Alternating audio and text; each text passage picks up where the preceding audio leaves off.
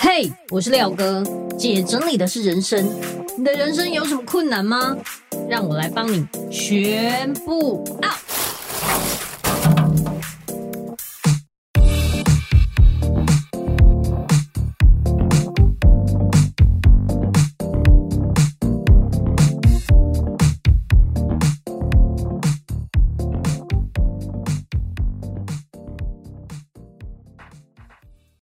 本集节目由云样生活赞助提供。Hello，大家好，我是收纳幸福廖心筠廖哥。主卧室是我们休息的空间，也是最需要用心整理的地方。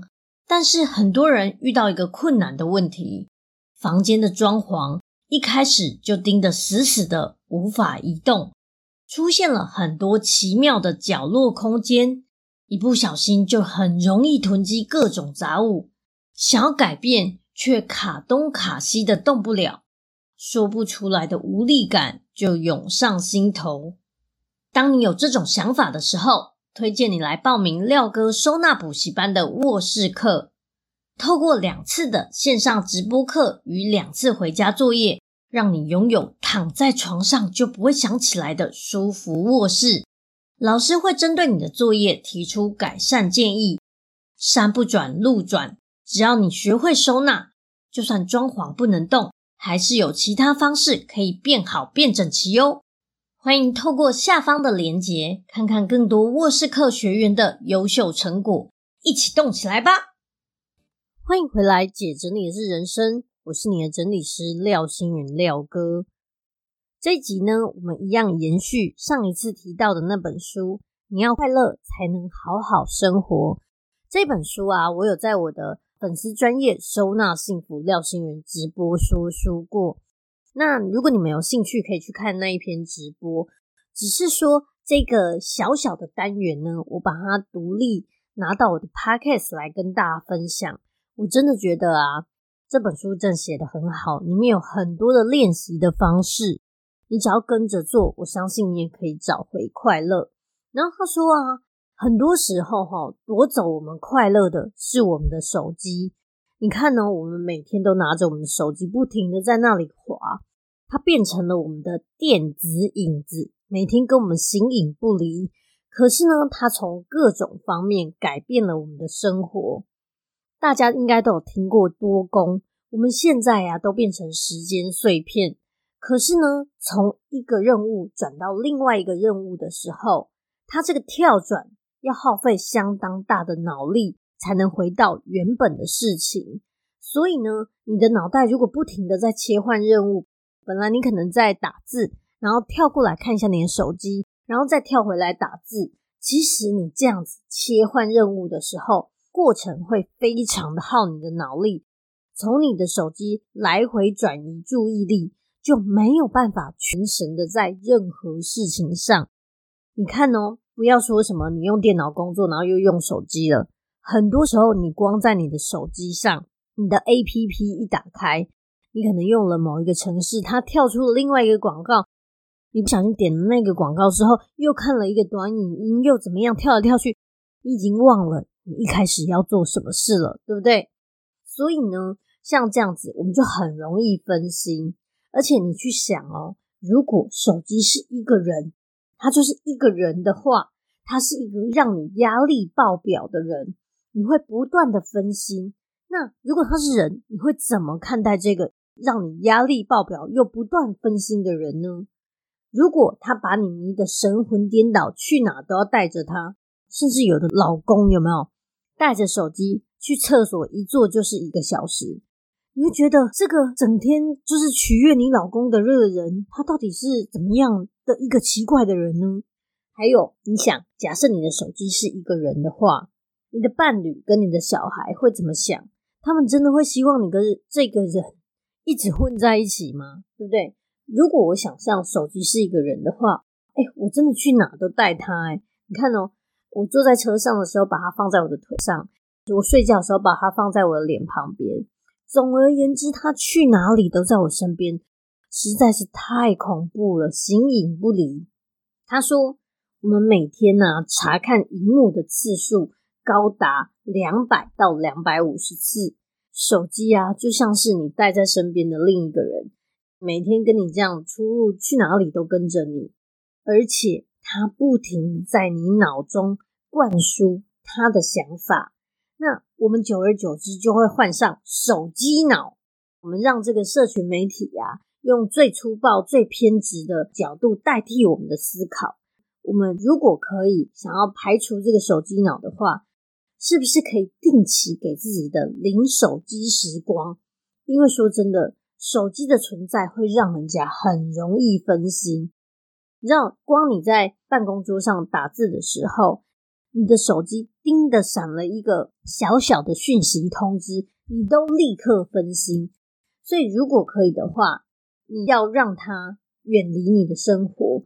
我们很多时候，我们的人际关系和珍贵的片刻都是被手机侵蚀，还有降级。我们应该有看过那种全家人聚在一个餐厅吃饭，然后小朋友呢会吵，所以他们就给他看手机。小朋友就呆呆的坐在那里看影片，然后很吵。这样，大人也是在聊天的过程，又有人划着手机，有一搭没一搭的在那里对话，然后你就觉得哇塞。这个聚餐的用意到底是什么？我已经看不出来了。那这本书上有提到，因为这本书的作者是一个医生，他说他有一个病人呢，他常常都是边用手机边跟老公互动，最后那个互动就是品质就很差，然后她老公就觉得常常都有被忽略的感觉。那他说，当你把你的手机带进你的房间，就像是你的房间里面有了第三者。所以你应该要关掉所有的应用程式，然后跟你老公出门的时候尽量不要带手机。就这样哦，她听了这个建议之后，跟着这样做，果然她跟她老公的沟通之间就慢慢有了起色。因为当我们撇除手机，我们可以好好的面对面坐下来，好好的畅谈聊天的时候，所有的沟通都慢慢的有了品质，这才是对的。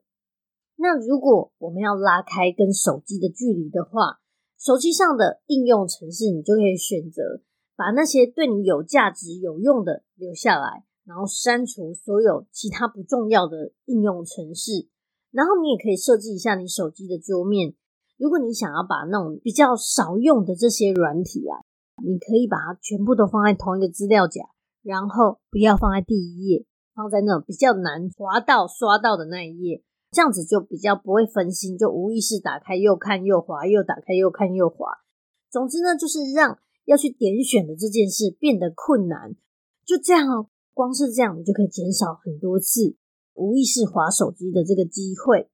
再来，如果可以的话，把所有社群跟信箱的通知全部都关闭。如果他真的很急，想要找你，他一定会直接打给你。就这样子，你就可以。夺回这个掌控权。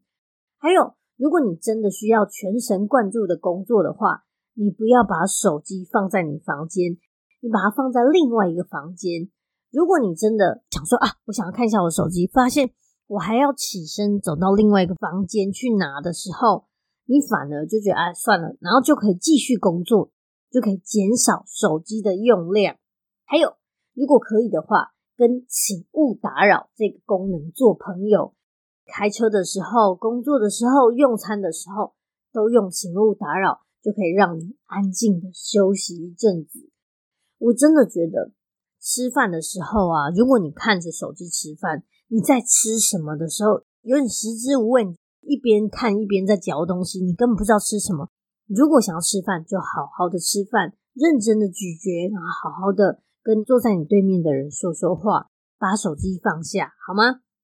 还有，如果可以，你可以订定一个手机的规范，比如说出去玩的时候，哈，手机不要放在口袋，而是放在包包里面比较难拿的那个位置。那光是这样哦，因为你想说啊，放口袋，然后直接伸手去拿，哎，这个一下子又拿起来滑了。可是，如果放在包包里面比较难拿的那个口袋，你想说，哎，还要拉开拉链还要去拿，那算了，我就是好好的过好我的游玩的时间就好了。还有，如果可以，希望你可以确定在家的无手机时间，比如说你用餐的时间不要看手机，睡前一小时跟起来的一小时不要看手机啊！我是讲真的，我自己哈，之前我都会在睡前滑手机，一滑本来我可能预计我半小时之后要睡，一滑就不知道滑到哪里去，等我想要睡的时候都已经是半夜了，所以这种手机真的会让人家忘记时间，然后。你知道吗？你睡前的这些看的这些东西，无意识都会进入你的潜意识里面。所以，其实你在睡梦中都还在思考这些东西，其实是让你的脑没有办法好好休息的。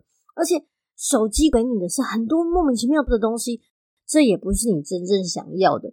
不如就是在睡前一小时的时候，好好静下来看一本书，思考你今天感恩的事情。可能对你的睡眠跟所有的一切都有很大的帮助。还有，起来一小时不要看手机，这个也很重要。起床之后，对不对？第一件事情，我们一定会先啊、可能关手机闹钟，然后就不小心就滑起手机来了。可是，如果可以的话，你让你起来的那一小时呢，好好的喝一杯咖啡，然后坐在那里休息一下，吃个早餐，都会比你一开始就滑手机好很多。你今天的生活品质就取决于这一小时，非常非常的重要。希望你也可以规划无手机区域，比如说卧室啊、客厅啊、厕所不要带手机，那你就可以好好的做好每一件事情。然后，如果你真的还是要把你的手机放在卧室，你可以把它放在抽屉里面，不要放在桌面上。最好的是，如果你工作跟个人用的手机可以分开的话。你可能比较不会这么焦虑。最后呢，作者很希望不要在孩子面前用手机，不要让他们认为手机比他们还重要。这就是我看了这本书啊，我觉得非常有感的一个章节。我觉得手机现在已经变成是剥夺我们快乐的一个很大的毒瘤，但是偏偏我们的工作生活都跟它绑在一起，所以。很多时候我们很难戒掉一直滑手机的这个状态。那我也希望大家可以试试看，在书上提供的这些方法，相信啊，你会慢慢的远离手机这个人，然后夺回你的生活自主权，过得更好、更幸福，然后更快乐。好，那这一集的分享就到这边。我今天分享的这一本书是来自于《你要快乐才能好好生活》，所以呢。从各种面向，你可以了解我怎么样去改善我的生活，我怎么样进步，才可以让我的生活变得更快乐。